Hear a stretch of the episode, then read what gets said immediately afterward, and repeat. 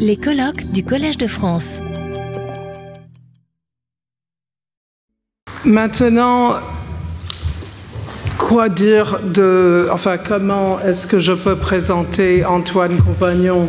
On, dit en anglais souvent en présentant des gens euh, qui n'ont pas besoin d'introduction, et je crois que, en l'occurrence, c'est exact. Je crois que euh, je ne sais pas ce que je pourrais dire euh, qui, que vous ne sachiez pas déjà, donc je crois que euh, je vais simplement inviter Antoine Compagnon à nous parler. Je vais aller me mettre parmi le public. Donc bien... le titre aujourd'hui, Mort, mort à jamais, qui peut dire? Eh bien, vous avez reconnu euh, cette phrase. Jean-Yves Tadier l'a citée ce matin parmi les phrases courtes de la recherche, Mort à jamais. Et c'est donc de Bergotte que je vais vous parler et de sa mort.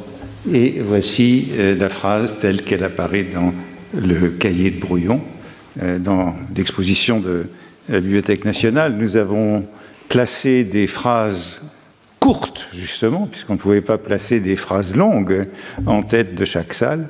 Et euh, celle-ci, mort à jamais, figure euh, à l'entrée de la salle consacrée à Sodome et Gomorre 3, hein, la prisonnière Albertine disparue.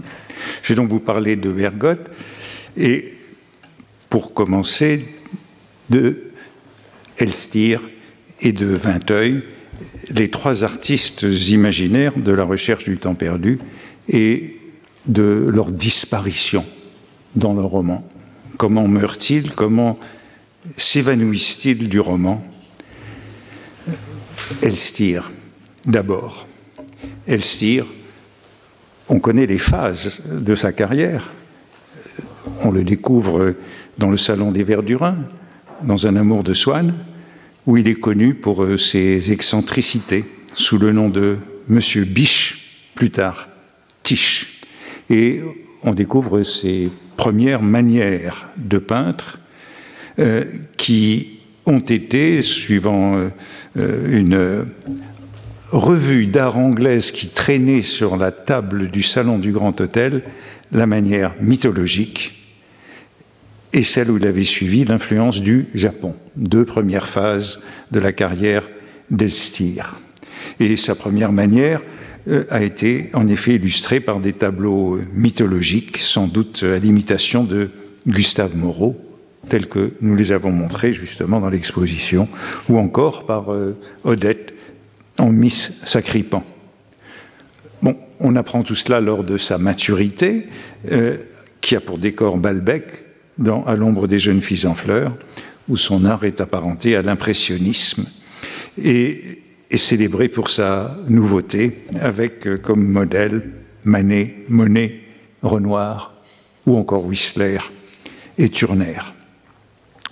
Dans Un amour de Swann, il était encore incompris, à l'avant-garde, et les œuvres de ces deux premières manières, qui étaient achetées par les Guermantes sur la recommandation de Swann, très longtemps, elles sont reléguées dans un cabinet par la duchesse ou cédées à sa cousine.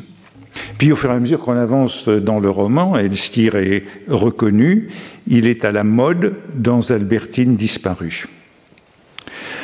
Le sommet de son art, c'est donc dans Les jeunes filles en fleurs, et à ce moment-là, Elstir croit en sa postérité. Et une scène intéressante, et lorsque le narrateur le rencontre, ceux qui croient leurs œuvres durables, on retrouve cette notion de nouveauté durable qui a été évoquée hier par quelqu'un, et c'était le cas pour Elstir, prennent l'habitude de les situer dans une époque où eux-mêmes ne seront plus que poussière, et ainsi, en les forçant à réfléchir au néant, l'idée de la gloire les attriste parce qu'elle est inséparable de l'idée de la mort. Je changeais de conversation pour dissiper ce nuage d'orgueilleuse mélancolie dont j'avais, sans le vouloir, chargé le front d'Elstir. Une situation un peu paradoxale, où la perspective de son immortalité attriste l'artiste parce qu'elle lui rappelle qu'il sera mort. Et donc la survie de son œuvre, eh bien, c'est une sorte de deuil de lui-même. Il anticipe ce deuil. On sait peu de choses de l'évolution du style d'Elstir au-delà de ses premières périodes. Et Proust ne lui revient pas à son œuvre par la suite. La seule allusion évoque, tout au contraire, la dégradation de son art. La fin d'Elstir n'est pas heureuse. Un jour viendra où par l'usure de son cerveau, il n'aura plus, devant ces matériaux dont se servait son génie, la force de faire l'effort intellectuel qui seul peut produire son œuvre.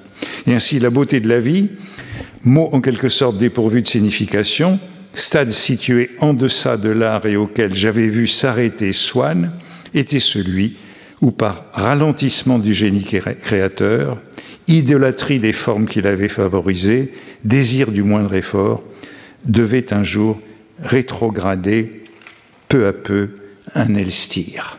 Un Elstir, avec l'article indéfini, c'est un artiste qui n'est plus à la hauteur de ses premières œuvres, qui régresse au stade de Swann, c'est-à-dire de l'idolâtrie, qui euh, n'a plus la force du travail et de la discipline, qui a aussi été évoquée hier, cette discipline. Euh, Elstir substitue la beauté de la vie, donc, que Proust dénie, il n'y a pas de beauté de la vie, il y a une beauté extraite de la vie, tombe dans l'idolâtrie et ne place plus son œuvre au-delà de la mort.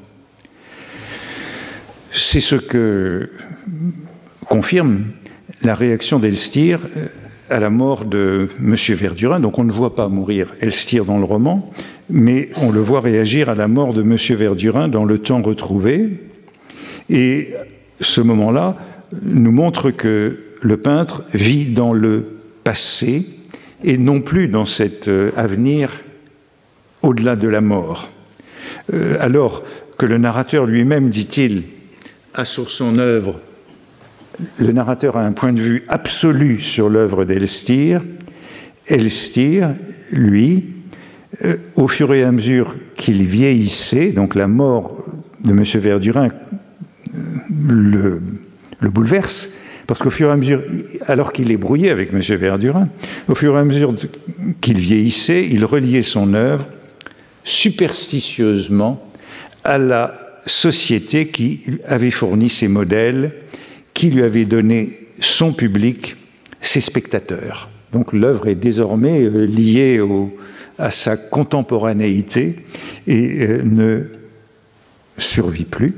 C'est pourquoi elle voyait disparaître avec M. Verdurin un des derniers vestiges du cadre social, du cadre périssable, aussi caduque que les modes vestimentaires elles-mêmes qui en font partie, qui soutient un art, certifie son authenticité, comme la Révolution, en détruisant les élégances du XVIIIe siècle, aurait pu désoler un peintre de fêtes galantes ou affliger Renoir la disparition de Montmartre et du Moulin de la Galette. Donc avec la disparition de son public, euh, c'est comme si l'œuvre perdait de sa beauté. Euh, une fois Swann et Monsieur Verdurin euh, décédés, la peinture d'Elstir n'est plus aimée comme elle le devait, avec justice. Aussi, celui-ci se sentait-il plus seul à la mort de M. Verdurin et se fit pour lui comme un peu de la beauté, comme un peu de la beauté de son œuvre qui s'éclipsait avec un peu de ce qui existait dans l'univers de conscience de cette beauté. Et l'œuvre s'efface désormais et c'est euh, une carrière donc qui s'évanouit que celle d'Elstir, même si nous ne savons rien de sa mort.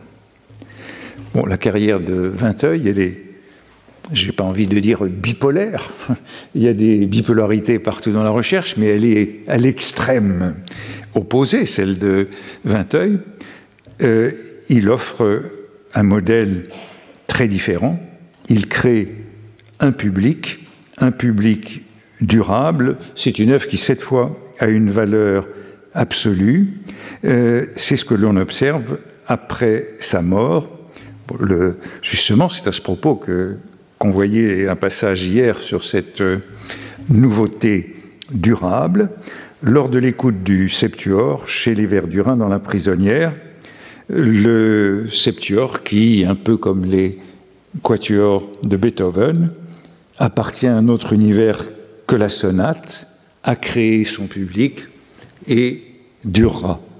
Chaque artiste, c'est lors de l'écoute du Septuor, semble ainsi comme le citoyen d'une patrie inconnue, oublié de lui-même, différente d'où viendra de celle d'où viendra, appareillant pour la terre un autre grand artiste. Donc on a cette idée évoquée aussi hier de cette chaîne des artistes, du, nouveau grand artiste qui perpétue.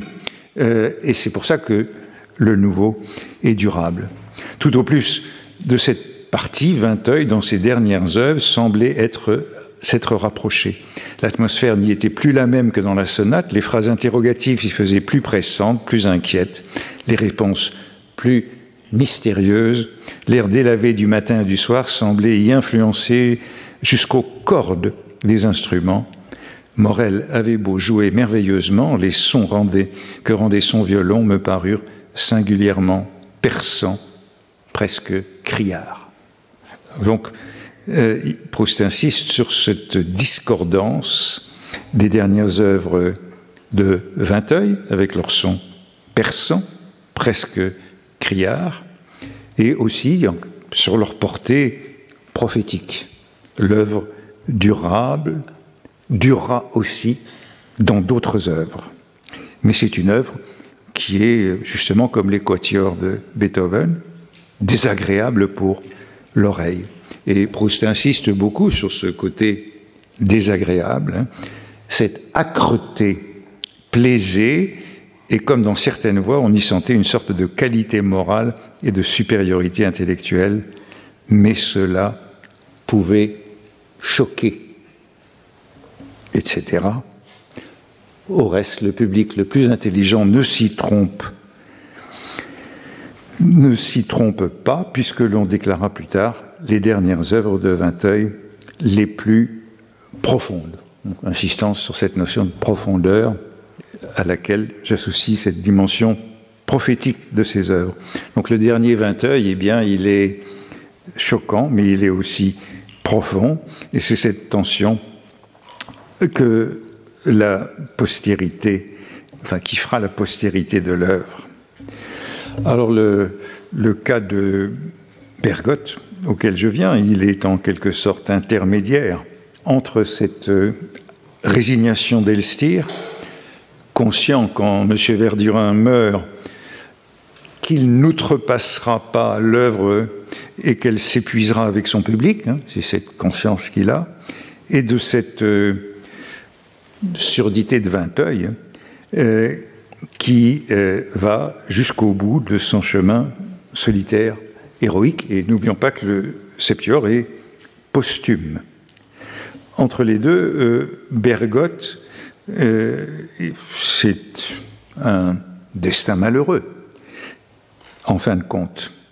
L'écrivain imaginaire atteint le plus haut de son œuvre dès que le héros le lit au début de Combray, lorsque Bloch le lui fait connaître et qu'il admire son œuvre. Et il se représente déjà, Bergotte, dès le début de Combray, comme un homme du passé. D'après ses livres, j'imaginais Bergotte comme un vieillard, faible et déçu, qui avait perdu des enfants et ne s'était jamais consolé. Euh, Bergotte a toujours été vieux dans la recherche du temps perdu, contrairement à Elstir et euh, contrairement à, Vinteuil, qui est dans Combray, ben, veuf, mais euh, le père d'une jeune fille. Bergotte a toujours été vieux et il a toujours eu des traits de cette vieillesse dans le personnage. Et par la suite, Bergotte, au fond, ne cessera de se dégrader dans le roman. Hein.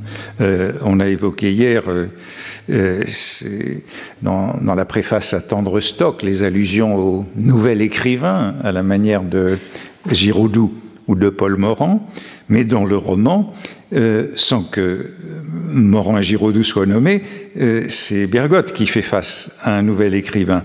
Et on lit dans les livres de Bergotte que je relisais souvent, ces phrases étaient aussi claires devant mes yeux que mes propres idées, donc il n'y a plus du tout de discordance ou de choc.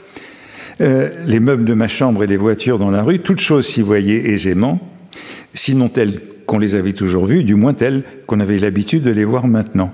Or, un nouvel écrivain avait commencé à publier des œuvres où les rapports entre les choses étaient si différents de ceux qui les liaient. Pour moi, que je ne comprenais presque rien à ce qu'il écrivait.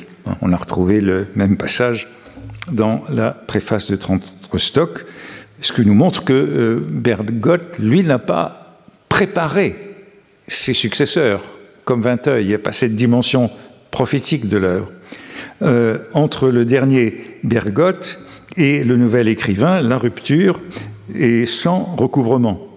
Et à ce moment-là de sa vie, Bergotte a un peu comme Elstir, renoncer à la littérature.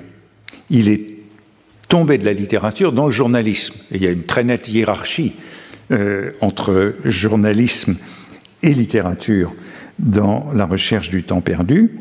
Euh, il fréquente le salon d'Odette et, euh, voyez, Elstir a dû quitter le salon Verdurin pour devenir un grand peintre. Bergotte rejoint le salon d'Odette quand il n'est plus un grand écrivain. Et euh, le salon d'Odette, à ce moment-là, s'était cristallisé autour d'un homme, d'un mourant, qui avait presque tout d'un coup passé, au moment où son talent s'épuisait, de l'obscurité à la grande gloire. Hein, Donc il y a une sorte de chiasme entre cette gloire mais cette gloire qui n'est pas posthume, qui ne sera pas posthume, entre cette gloire immédiate et l'épuisement du talent. L'engouement pour les œuvres de Bergotte était immense. Il passait toute la journée exhibé chez Madame Swann, qui chuchotait à un homme influent Je lui parlerai, il vous fera un article. Donc euh, Bergotte est à la mode, il se vend, euh, il fait ce que Odette appelle le leader article dans le Figaro, ce qu'on appelait le premier Paris jadis, euh, mais sa créativité euh, n'existe plus, son talent est épuisé, son œuvre est derrière lui. Euh, Bergotte est une sorte de has-been à ce moment-là. Cette mort de Bergotte arrive juste au moment où au fond, il n'est plus un écrivain. Cette mort de Bergotte, eh ben, elle est absente, on le sait, du manuscrit de la recherche du temps perdu, du manuscrit honnête de la prisonnière, dans le cahier neuf en chiffres romains du manuscrit honnête de la suite de la recherche du temps perdu. Et la mort de Bergotte, euh, qui est la mort au fond d'un mourant depuis longtemps, elle a été ajoutée dans la troisième dactylographie euh, de la prisonnière après la visite de Proust à l'exposition des peintres hollandais au musée du Jeu de Paume en mai 1921. Euh, Bergotte est en mauvaise santé depuis longtemps. il est victime des médecins, il est victime de maladies, mais encore plus des médecins. C'est une grande page de satire de la médecine, comme nous les évoquions euh, ce matin. Il vit retiré du monde. Tous, les seules personnes avec qui il est en contact, c'est des femmes qu'il fait venir chez lui, euh, des fillettes, pour mieux dire, honteuses de recevoir tant pour si peu de choses. Euh, il est donc, euh, il a dépassé le stade de la création et il n'est plus grand-chose. Alors bien sûr, il est tentant d'assimiler ce régime de Bergotte à la fin de sa vie à celui de Proust euh, dans ces derniers temps. Bergotte ne sortait plus de chez lui. Quand il se levait une heure dans sa chambre, c'était tout enveloppé de châles, de plaides, de tout ce dont on se couvre au moment de s'exposer à un grand froid ou de monter en chemin de fer. Hein. Il, souffre d'insomnie, de, de cauchemars, il se bourre de somnifères, il se rend malade comme Proust, c'est un martyr, et il se réfugie depuis longtemps dans l'oisiveté. Hein. Il consulta les médecins, qui, flattés d'être appelés par lui, reste de sa gloire, virent dans ses vertus de grand travailleur, il y avait 20 ans qu'il n'avait rien fait, hein, l'idée du grand travail indispensable pour être un artiste. Dans son surmenage, la cause de ses malaises, ils lui conseillèrent de ne pas lire de contes terrifiants, il ne lisait rien, de profiter davantage du soleil indispensable à la vie. Il n'avait dû quelques années de mieux relatif qu'à sa claustration chez lui, de s'alimenter davantage, ce qui le fit maigrir et alimenta surtout ses cauchemars. Hein. Euh, donc tout ça, c'est euh, cette critique de la médecine et cette euh, satire. Bergotte se drogue, ne voit plus de médecin et ainsi sa visite à l'exposition hollandaise a lieu après qu'il s'était confié à un de ses amis, parenthèse, amis, ennemis, point d'interrogation, trop puissant, c'est somnifères. C'est ce qui arrive à Proust lorsqu'il se rend à cette exposition, après avoir écrit à Jean-Louis Vaudoyer, qui l'accompagne, Je ne me suis pas couché pour aller voir ce matin Vermeer et Ingres. Voulez-vous y conduire le mort que je suis et qui s'appuiera sur votre bras? Hein? Proust décida donc de se rendre à cette exposition des peintres hollandais au Jeu de Paume, à la suite de la chronique de Vaudoyer. Il est ici, à gauche, dans l'Opinion, en avril et mai 21, et c'était pour revoir la vue de Delft de Vermeer qu'il avait admirée à La Haye en 1902 lors de son excursion de Hollande avec euh, Bertrand de Fénelon. Ici à droite, hein, c'est ces deux euh, belles photographies que nous montrons à la Bibliothèque nationale. Accompagné de Vaudoyer, et non pas seul comme Bergotte, Proust fit donc en mai 21 une apparition probablement fantomatique à l'exposition euh, du Jeu de Paume. Les dernières paroles de Bergotte sont familières. Il se trouva devant le tableau de Vermeer et grâce à l'article du critique, il remarqua pour la première fois des petits personnages en bleu, que le sable était rose, et enfin la précieuse matière du petit pan de mur jaune. Et c'est ainsi qu'à l'article de la mort, vient cette révélation. C'est ainsi que j'aurais dû écrire, disait-il. Mes derniers livres sont trop secs. Il aurait fallu passer plusieurs couches de couleurs, rendre ma phrase en elle-même précieuse comme ce petit pan de mur jaune. Alors j'ai mis le rappel de l'affiche de notre exposition, puisque nous avons euh, repris cette photo du jeu de paume, hein, cette belle photo, avec l'image d'un Bon, c'est une image qu'on a dessinée avec euh, Nathalie Mauriac et Guillaume Faux. Nous sommes les, comment on dit, designers de cette image. Et on voulait que Proust sorte de ses manuscrits, hein, émerge de ses manuscrits. Vous voyez qu'il y a un effet de transparence et enfin cette sorte de, de raideur de Proust. Un peu comme euh, la naissance de Vénus de Botticelli. Ça. Pour moi, c'était ça, l'écrivain qui naissait l'écrivain qui naît. Et euh, bon, c'est pourquoi j'aime mettre à côté cette citation, hein.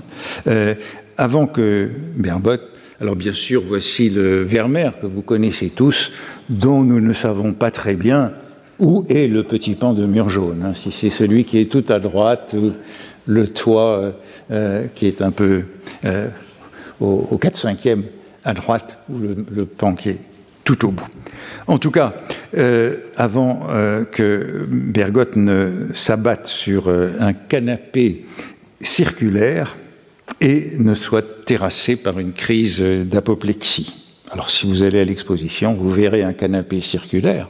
Nous avons beaucoup voulu avoir ce canapé circulaire et c'était très difficile à obtenir parce que les musées se sont tous débarrassés de leur canapé circulaire. Ils veulent que les visiteurs circulent très vite, hein, 50 000 par jour au Louvre, donc pas de canapé circulaire euh, nulle part, et on a eu beaucoup de mal à en trouver un. Euh, la, euh, avant que euh, Proust s'effondre sur. Euh, avant que Proust, pardon, Bergotte ne s'effondre sur ce canapé circulaire, il s'écrit Je ne voudrais pourtant pas, se dit-il, être pour les journaux du soir le fait divers de cette exposition. Alors cette, cette expression, être le fait divers de, du jour, le fait divers de l'exposition, elle revient souvent dans la correspondance de Proust, hein, elle revient à plusieurs reprises dans, euh, ce moment-là. Dans sa correspondance, il emploie une expression euh, un peu plus ordinaire. Je ne voudrais pas euh, faire les, les chiens écrasés. Euh, euh, je suis sorti l'autre soir dans des conditions à croire que ma mort serait le fait divers du lendemain dans les chiens écrasés. Et, et euh, il se répétait petit pan de mur jaune avec un auvent, petit pan de mur jaune. Cependant, il s'abattit sur un canapé circulaire. Aussi brusquement, il cessa de penser que sa vie était en jeu et revenant à l'optimisme, se dit c'est une simple indigestion que m'ont donné ces pommes de terre pas assez cuistes. Ce n'est rien. Un nouveau coup l'abattit. Il roula du canapé par terre, où accoururent tous les visiteurs et gardiens. Il était mort, mort à jamais. Qui peut le dire? Point d'interrogation qui n'était pas dans le manuscrit. Qui peut le dire, comme vous avez vu, et que vous allez revoir? Voilà le, cahier, euh, le cahier 62, où se figure ce mort à jamais, qui peut le dire, et donc cahier d'addition euh, du printemps de 1921, où Proust élabore cette longue addition. Euh, voici le euh, cahier 59, où on a euh, là aussi des, additions pour ce passage. Tout ça, c'est montré à l'exposition de la Bibliothèque nationale.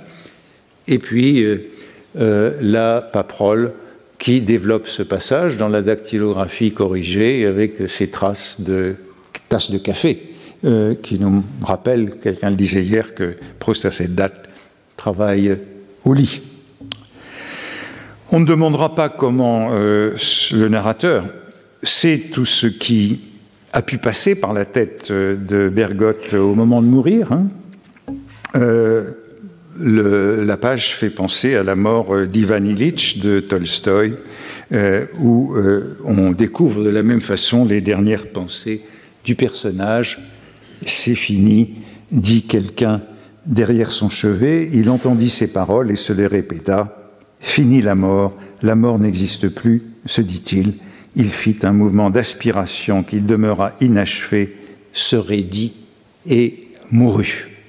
Euh, toute cette page de Proust euh, de la mort de Bergotte est très marquée par euh, Tolstoï.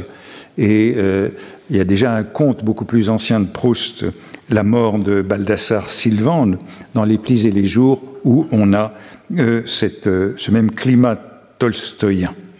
Dans la recherche, ce récit de la mort de Bergotte euh, reste tolstoïen jusqu'au tableau final. Hein, ce tableau final qui est celui-ci, on l'enterra, mais toute la nuit funèbre, aux vitrines éclairées, ces livres disposés trois par trois, veillés comme des anges aux ailes éployées, et semblaient pour celui qui n'était plus le symbole de sa résurrection. Ça, c'est la vraie adoration perpétuelle de la recherche du temps perdu que cette, ces vitrines de librairie qui, qui rendent hommage à Bergotte après sa mort. La dernière nuit de Proust fut celle du 18 novembre 1922 et on connaît une enveloppe qui contient des notes de travail de sa main, des fragments où l'on reconnaît aussi la graphie de Céleste. L'enveloppe est tachée, elle est recouverte de notes à l'encre noire et parmi les fragments euh, dictés par Proust à Céleste au cours de cette dernière nuit, bon, il y en a trois, euh, dont un qui est un ajout pour cette maladie et cette mort de Bergotte. Bon, il, ça poursuit la satire des, médecins euh, et ça touche au changement de régime consenti par les médecins à leurs patients à l'approche de la mort et à ce, que, à ce que Proust appelle dans une formule très marquante de cette euh, dernière, de ce dernier moment, l'incroyable frivolité des mourants. Et puis un jour, tout est changé. Ce qui était détestable pour nous, qu'on avait toujours défendu, on nous le permet. Mais par exemple, je ne pourrais pas prendre de champagne, mais parfaitement, si cela vous est agréable. On n'en croit pas ses oreilles. On, fait venir des marques qu'on s'était le plus défendu, et c'est ce qui donne quelque chose d'un peu vil à cette incroyable frivolité des mourants. Bergotte, qui au moment de mourir pense à des pommes de terre, pas assez cuites, et non, à l'au-delà. L'incroyable frivolité des mourants, c'est une idée très ancienne à Proust qui lui revient donc durant sa dernière nuit et qu'il dicte à Céleste quelques heures avant de mourir il veut enrichir la mort de Bergotte de ses dernières impressions à lui, mais je disais, c'est une image très ancienne euh, qui remonte au moins à une lettre de 1903 à la princesse de Caramanchimé, hein, la sœur d'Anna de Noailles. Proust lui recommande la lecture de l'essai d'Emerson sur Montaigne dans Les Surhumains, hein, traduction des Representative Men, et il lui dit La traduction est si mauvaise que cela vous indisposera contre Emerson. Puis il ajoute Ce n'est pas plus long qu'un article du Figaro et beaucoup moins fatigant. Et dans cette lettre, de nouveau dans une parenthèse, on trouve cette remarque Il paraît qu'Emerson disait qu'il fallait éviter la société des mourants, car rien n'est plus frivole. Euh, ça revient assez souvent dans la correspondance, hein, ça revient aussi dans la préface de la Bible d'Amiens. Rien n'est frivole comme les mourants, disait Emerson. Alors on ne sait pas très bien où Proust avait lu cette phrase d'Emerson, parce que le livre The Conduct of Life, La conduite de la vie, n'a été traduit qu'en 1909, mais Proust cite déjà cette phrase depuis longtemps.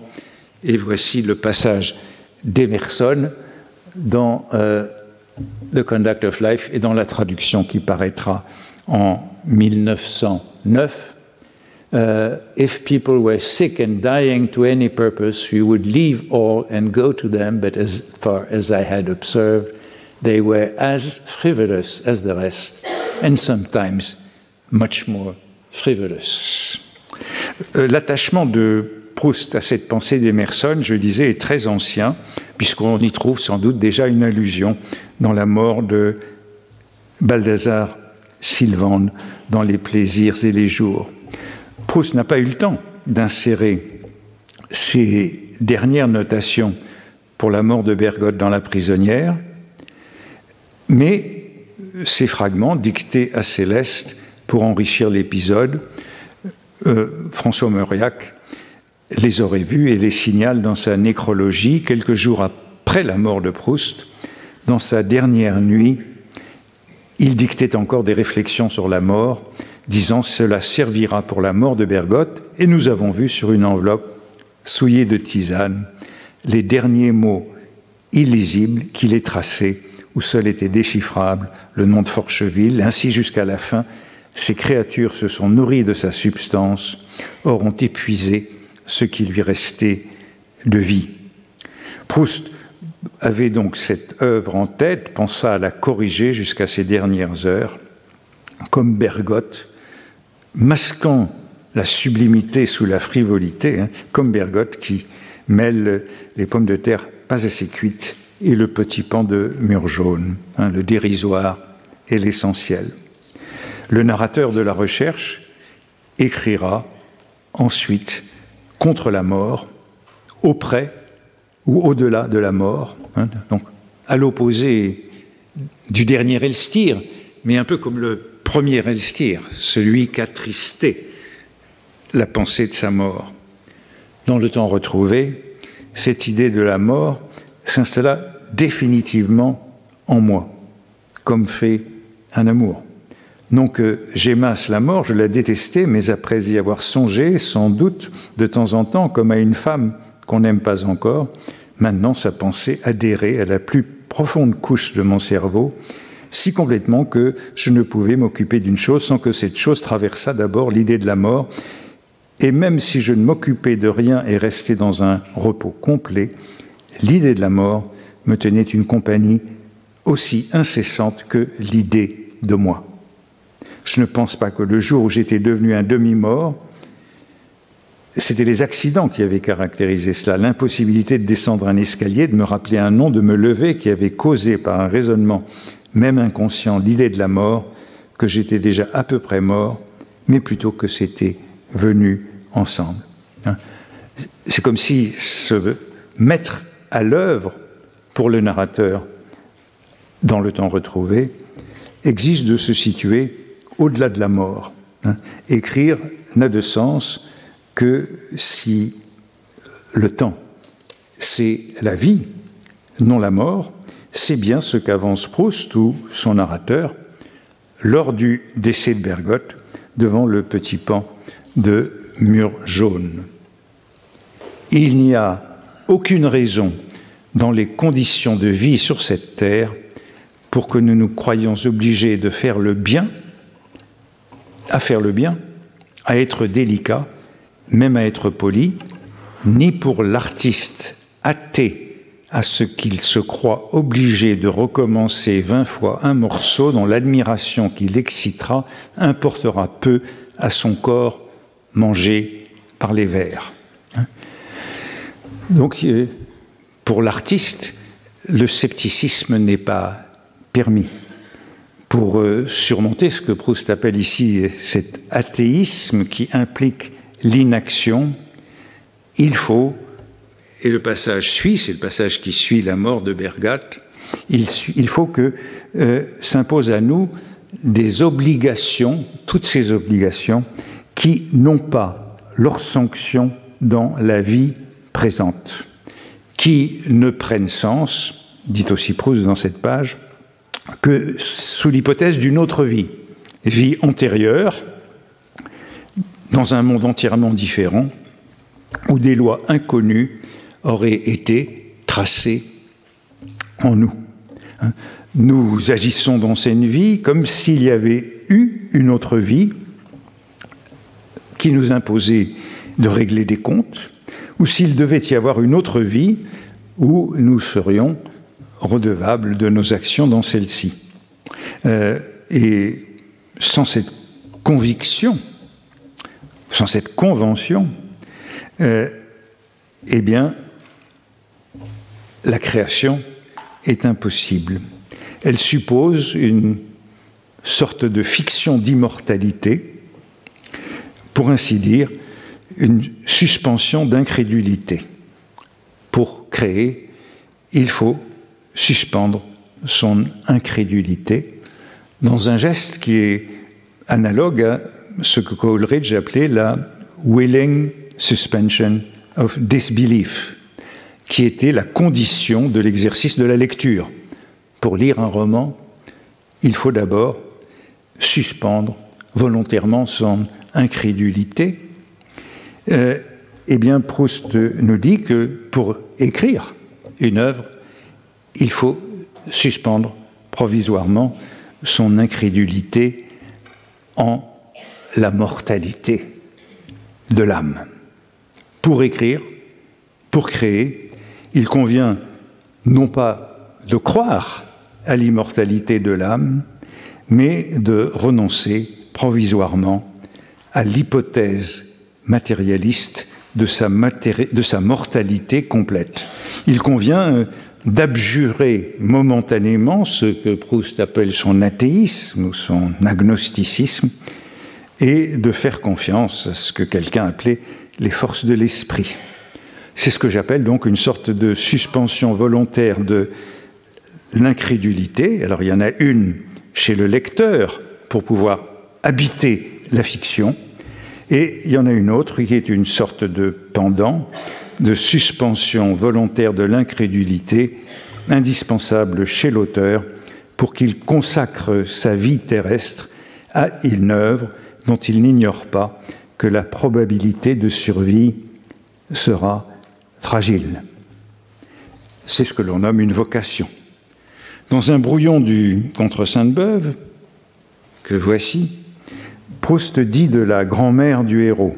La grand-mère, le seul personnage intégralement bon du roman. Il dit que, voilà le manuscrit dans le cahier 6, je pense je pense même qu'elle ne croyait pas, je pense même qu'elle qui ne croyait pas avait cependant cette foi implicite que cette espèce d'âme biffée de beauté qu'elle trouvait à certains monuments, elle la mettait sans le savoir sur un autre plan, sur un plan plus réel que notre vie. Cette foi implicite, hein, expression très intéressante, hein, foi non déclarée, de celui qui ne croit pas, euh, bon, c'est au fond celle qui est exigée de l'écrivain, euh, la grand-mère, elle ici est spectatrice de la beauté, c'est à Balbec, elle est lectrice. Euh, c'est une foi qui n'est pas crédulité, mais confiance. Elle doit animer le spectateur de la beauté, le lecteur de romans, mais dans ce brouillon suit aussitôt une comparaison avec la foi implicite du créateur lui-même. Donc foi implicite du spectateur ou du lecteur, mais aussi foi implicite du Créateur, qui ne croit pas lui non plus, mais qui pour créer fait comme si, ou qui fait confiance. Et voici le passage. Le poète qui donne sa vie à une œuvre, qui ne recueillera de suffrage qu'après sa mort, obéit-il vraiment au désir d'une gloire qu'il ne connaîtra pas, qu'il ne connaîtra pas? Et n'est-ce pas plutôt une part éternelle de lui-même pendant qu'il lui est laissé, et même si elle ne peut travailler que dans cette habitation éphémère, à une œuvre éternelle aussi? Donc, il y a une sorte de postulation d'une immortalité du Créateur comme un pendant de l'œuvre éternelle. Et ici, je, je, me sépare un petit peu de la lecture que nous avons faite du passage dans les essais et qui me paraît à corriger, puisque, euh, euh, puisque voici le manuscrit. Je pense que pendant est un substantif et non un pendant que. Si vous lisez pendant qui, et c'est pas pendant que, comme nous l'avons dit, qui est là, c'est bien cette vie éternelle qui est un pendant de l'œuvre éternelle. Pendant qui, euh, pendant qui lui est laissé, et même si elle ne veut travailler que dans cette habitation éphémère, a une œuvre éternelle aussi. Or, nous avons lu, mais vous voyez qu'il faut toujours corriger les éditions, même quand elles viennent d'être publiées, pendant, que lui est laissé, et comme si le A n'existait pas. Donc, nous allons devoir corriger. Mais vous voyez que c'est cette idée que euh, le, créateur doit postuler euh, cette immortalité. Hein. Et même s'il y a contradiction entre ce que nous savons de la physiologie et la doctrine de l'immortalité de l'âme, n'y a-t-il pas contradiction aussi entre certains de nos instincts et la doctrine de la mortalité complète hein Donc c'est pourquoi vous voyez que tout ça est sous forme interrogative, hein, sous forme interrogative, mais euh, nous laisse entendre que pour créer, il est indispensable de suspendre momentanément et volontairement euh, la conviction de la mortalité de l'âme. Nos instincts récusent, du moins momentanément, le temps d'écrire la doctrine de ce que Proust appelle la mortalité complète. Et c'est encore cette suspension volontaire d'incrédulité que nous rencontrons aux toutes dernières pages du temps retrouvé. L'idée de ma construction ne me quittait pas un instant. Je ne savais pas si ce serait une église où des fidèles sauraient peu à peu apprendre des vérités et découvrir des harmonies, le grand plan d'ensemble, ou si cela resterait comme un monument druidique au sommet d'une île, quelque chose d'infréquenté à jamais. Mais j'étais décidé à y consacrer mes forces, qui s'en allaient comme un regret et comme pouvoir me laisser le temps d'avoir tout le pourtour terminé, fermer la porte funéraire. Mort à jamais, l'anniversaire qui se termine démontre que Proust eut raison de renoncer à l'hypothèse de la mortalité complète afin de se tuer au travail. Merci.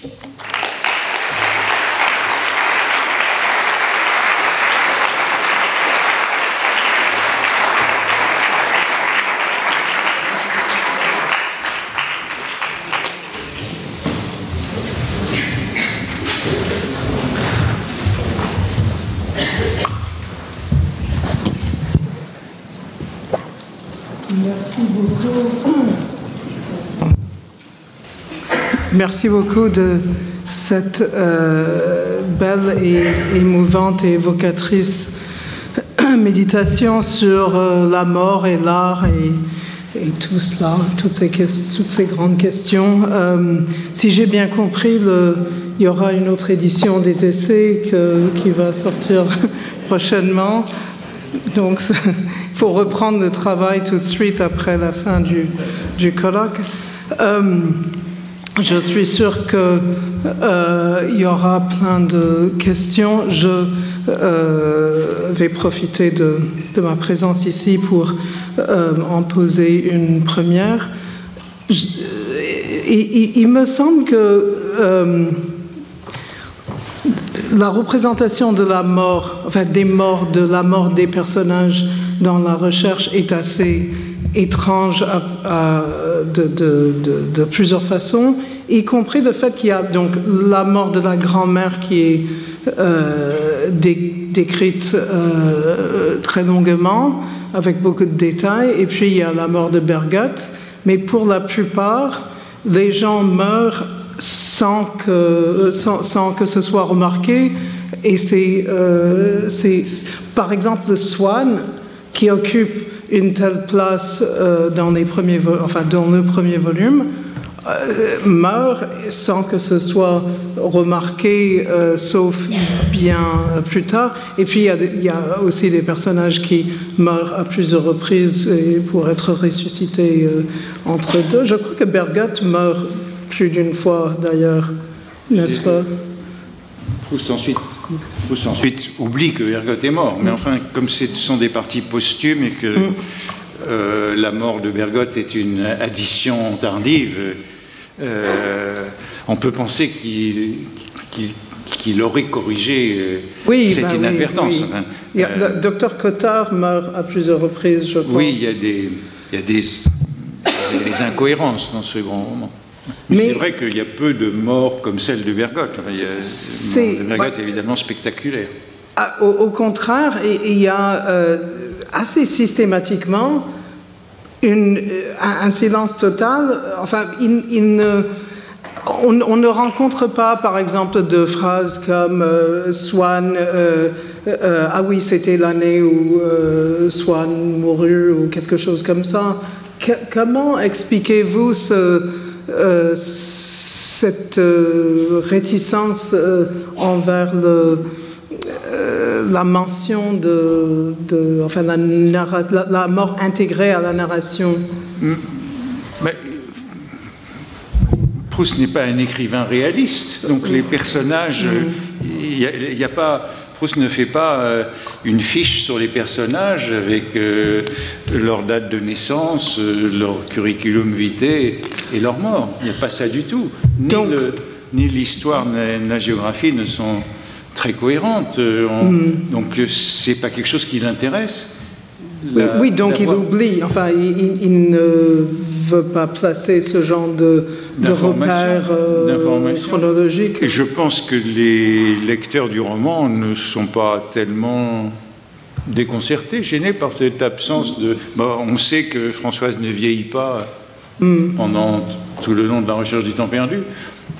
Enfin, C'était surtout le, le, manque absolu de mention de la mort de Swann alors qu'on prépare la mort de Swann. Oui. Euh, enfin, il y a la maladie, il y a la maladie, mais il n'y a, pas la mort. Il n'y a pas la mort. Mais peut-on dire que la mort n'est pas présente? Il y a bon, la, mort de la grand-mère et la maladie, l'agonie de la grand-mère. Mm. Euh, que le thème de la mort est abondamment traité Bien sûr, avec euh, la maladie et la mort de la grand-mère et la découverte du deuil euh, après coup. Mm. Et puis la question de la mort de Bergotte est capitale, même si c'est une addition très très tardive. C'est ça l'intérêt de voir euh, un accident. Proust va à cette exposition euh, en mai 21, donc c'est très tard, et, euh, et l'épisode trouve immédiatement sa place dans le roman, et c'est une, une, place capitale. C'est justement juste avant qu'il aille à la soirée du Septior de Vinteuil. Peut-être que j'aurais dû le mentionner. Les deux épisodes sont évidemment liés. La mort de Bergotte et la vie posthume euh, aussitôt de, mm. de Vinteuil, qui est l'artiste suprême de hiérarchie. Donc il, a immédiatement la place sous le maître. J'aimerais bien ouvrir cette discussion au public s'il y a des remarques ou des questions. Retrouvez tous les contenus du Collège de France sur www.colège-2-france.fr.